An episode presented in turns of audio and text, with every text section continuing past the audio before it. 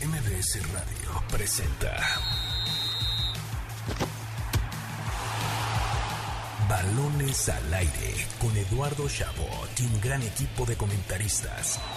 MBS 102.5.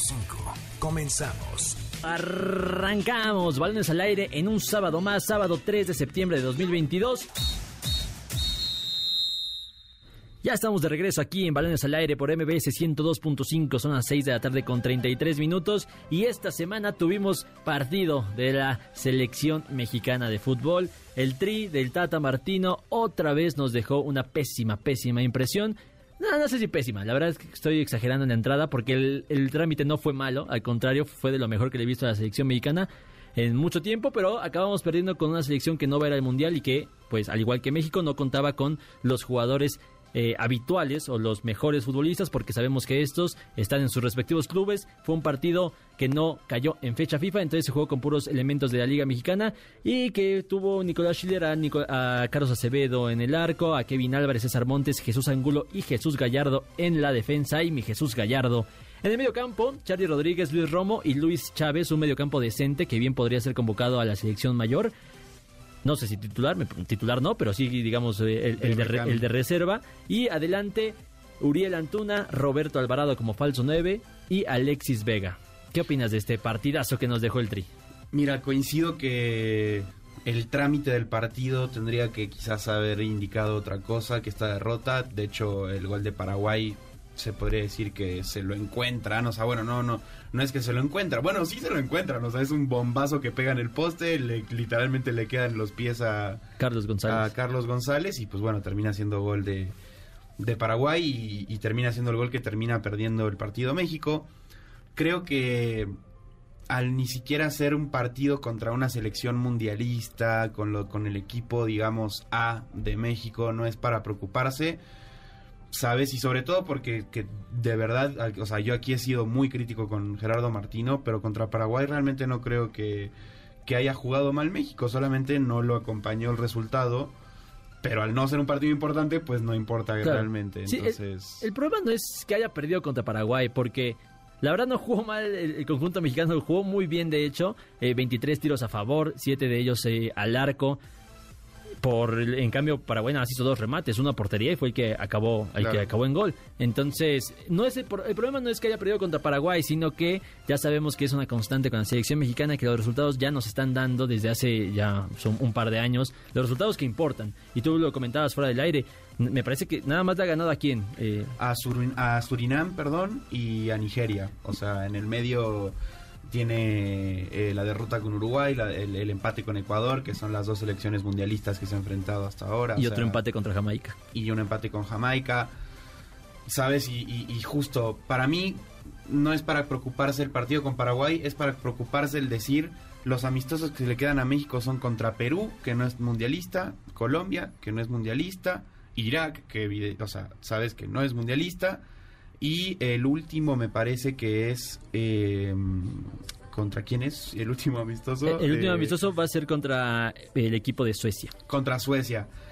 Eh, que bueno, ese puede ser un poco más prometedor en caso de, terminar con triunfo, pero no sé, yo, muchos han hablado también si Gerardo Martino se debería ir o se debería quedar, y la realidad es que ir, que se vaya hoy es un error. Por más bien o mal que juegue México, no puedes estar a tres meses de una Copa del Mundo y cambiar todo el proceso. No, en verdad Martínez no se va a ir para nada, en lo absoluto. Me parece que ya todo el mundo está eh, de acuerdo o resignado o ha, aceptado que Tata Martino va a ser entrenador de la selección mexicana en la Copa del Mundo, pero me parece que ahora sí está en el punto más bajo de toda su gestión y no tanto por resultados, que sí, también, pero sale a conferencia de prensa eh, posterior al partido de Paraguay con una cara de completo hartazgo. Tú ves al Tata Martín y dices, ¿qué le pasó a este señor? Porque claramente sale, sale a mencionar básicamente, en resumidas cuentas, los puntos más importantes. Me siento como el enemigo público número uno de México, que tal vez lo sea en el aspecto deportivo, por supuesto. Eh, que ya se han metido con su persona y que lo que más le preocupa es que esto afecte a los jugadores. Veo al Tata Martino ya fastidiado, ya quiere que sea el mundial, es lo que siento y, vámonos. De hecho, bueno, se manejan los rumores, a mí no me consta, de que ya él presentó su renuncia dos veces y que desde la propia federación no se la aceptaron. Pero sí, y, o sea, lo que sí se sabe es que justamente en conferencias de prensa él ha dicho que es ridículo que al final de un primer tiempo abucheen al equipo, él siente que se exagera con, con las críticas que se le hacen a la selección.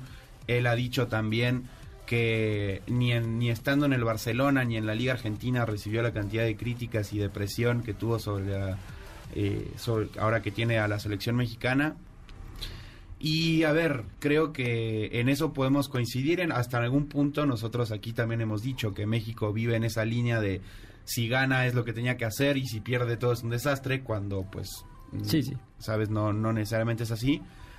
Pero bueno, tampoco podemos esquivar que sí tiene resultados negativos, entre ellas dos finales con Estados Unidos y etcétera. Sí, o sea, a final de cuentas, eh, a ver, las críticas que tiene el Tata Martino me parece que se las ha ganado, más allá de la Copa Oro que gana recién en su primer año de, mandato al frente del tricolor. Lo demás han sido fracasos, ¿no? Más allá de que llega a finales, eh, pues México sí está acostumbrado y obligado de alguna forma por el rival de la zona a, a, ganar, sobre todo aquella final de la Copa Oro contra el equipo B de la selección estadounidense.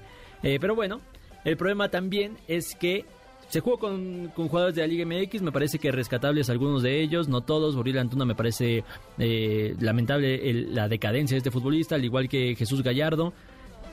Pero ahora si nos centramos en los seleccionados mm, de corte A, los que están en Europa, y nos vamos al frente de esta selección, el, el, tridente que yo me hubiera imaginado hace un par de meses hubiera sido un muy bonito y decente presentable Tecatito Corona por derecha, Irving Lozano por izquierda y Raúl Jiménez en el eje de ataque. Hoy en día, Nico, hoy, si hoy empezara el Mundial, los tres estarían lesionados porque oh, el día de hoy eh, Raúl Jiménez presenta una fatiga muscular. Sabemos que no ha regresado del todo bien desde aquella lesión de, rodilla eh, que sufrió hace un par de meses que no le permitió hacer pretemporada.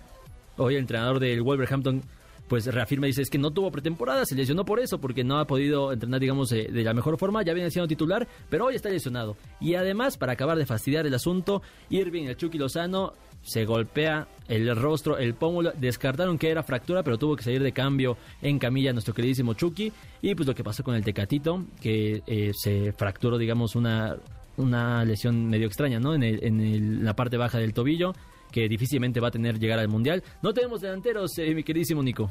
No, porque si a eso, eso te fuiste al extranjero, regrésate tantito a México y si hoy empieza el Mundial no cuentas ni con Henry ni con Funes Mori. Entonces, Por, por, por, donde le veas está mal, creo que, gracias a Dios como mencionabas, lo de Raúl realmente no es, no es grave, o sea, él sí va a estar para, para Qatar, mismo caso del Chucky, creo que el único que sí se lo pierde es el Tecate, eh, porque Henry y Funes también van a poder estar para Qatar en el caso de que los lleven, pero pero sí sí es para preocuparse. A ver, creo que, que México eh, eh, de por sí en el caso de Raúl, no sé si coincidas conmigo, después de esa grave lesión que tuvo con el choque con, la, con David Luis, no volvió a ser el mismo. O sea, creo que es muy notorio y no lo culpo, ¿sabes? O sea, no estoy diciendo que por eso ya es malo ni nada, solamente creo que pues sí fue muy notorio cómo pasó de ser el goleador de Wolverhampton a tener esa lesión y que hoy sea algo más esporádico, que, que él aparezca con goles. Y caso contrario con el de, o bueno, caso similar al del Chucky, que yo siento que ya no se halla en, en Nápoles. Sí, a ver, Sí, obviamente, primero con lo de Raúl Jiménez me parece que si no es el mismo de, de antes de esa grave lesión en el, en, el, cráneo que casi lo retira del fútbol. Sin embargo, me parece que cuando juega con el Wolverhampton sí es un factor diferencial y por eso le traen y le traen jugadores. Acaba de llegar un, un austriaco de 2 metros 96 kilos para eh, el conjunto de los Wolves y el titular va a seguir siendo Raúl Jiménez mientras él siga haciendo lo suyo que es dar juego al equipo al equipo eh, con el que juegue también lo hace con México y eh, me parece que más allá de eso, sí no es el mismo. Imagínate cómo era antes. Antes yo lo veía en otro club que no era Wolverhampton para, para Raúl. Hoy me parece que es el, tope que va a poder alcanzar en, en, su carrera en Europa, que ha sido, ha sido bastante de, mm, pues decente. buena, ha sido buena, no no un extraordinario futbolista, ¿no? Pero sí un muy buen delantero y me parece que va a servir a la selección mexicana, va a ser clave cómo llegue a este partido. Y lo que mencionabas del Chucky, eh, el Chucky sí me parece que en él nos deberíamos de aferrar como una esperanza, sobresaliente, además como, que porte la bandera de México en, en las portadas, en los comerciales, contra cuando nos enfrentemos contra Argentina, contra Polonia, por supuesto, ahí debe estar Irving Lozano. Yo sí siento que, hoy en día Chucky, más allá de lo que de su lesión en el, en, el pómulo que acaba de sufrir en este momento, sí siento que es alguien, en, es alguien en el que puedes confiar más allá de que en el Napoli no está rindiendo al máximo. Y preguntarte eh, nada más eh, Nico Santi Jiménez. Hoy no juega, pero ya debutó y debutó con gol. Eh, bueno, no debutó con gol, debutó. El siguiente partido metió gol. Hoy se queda en la banca, pero ahí está Santi Jiménez, ¿no? Ya en el Feyenoord. Nuestro chaquito de toda la vida que balones al aire lo defiende a capa y espada y, y sí e, e, es importante tenerlo a Santiago en Europa meses de mundial. Me acuerdo que, que también había salido el rumor de que Gerardo Martino le había dicho que no se vaya eh, si quería realmente mantener sus ilusiones porque el, el, Tata justamente temía lo que pasó y que es que no le den tantos minutos a Santiago. Pero pero yo creo que fue positivo para él eh, tener su segundo partido con gol. Es un hombre que sabemos lo que puede hacer dentro del área. Así que pues hay que ver. También eh, estuvo el rumor de, de, Edson al Chelsea oh, que, sí. que, al final no se concretó. Una lástima para él. Eh, pero bueno hablando del Ajax hoy jugó los eh, creo que jugó 80 y, no perdón 46 minutos Edson y sobre el final entra Jorge Sánchez no así que pues habrá que ver, querido Carlos, qué, qué pasa con, con, la, con la, selección, selección mexicana. Y en medio de este caos, uno de los también eh, nombres que sonaron para suplir a nuestro queridísimo eh, Tecatito fue Alejandro Sendejas, a nuestro Alejandro Sendejas maravilloso del fútbol mexicano que ya está rompiendo en el América, pero que no se ha decidido con qué selección jugar. Y justamente en ese partido, Nico, contra Paraguay al término, Tata Martino hace alusión de que le parecía hasta cierto punto una ligera extorsión de Alejandro Sendejas decir, eh, a ver, si no me convocas al, al, Mundial yo no me voy a cambiar de selección porque él en este momento todavía representa a la selección estadounidense de fútbol, más allá de que ya jugó un par de amistosos. Yo te voy a decir algo, Carlos, y esto es raro en mí, pero aplaudo al señor Martino por, por esa actitud. A ver, ya al Tata Martino ya de la nada todos le andamos sugiriendo jugadores. O sea, sabes, yo también te podría decir, méteme a, Poncho, a Ponchito González ahí en la selección y a ver, o sea, con Cendejas se han sido muy pesados con el tema, cuando yo también entiendo la postura del Tata, sí. o sea, quieres jugar para México, pues tú decídete y si haces los méritos yo te voy a llamar.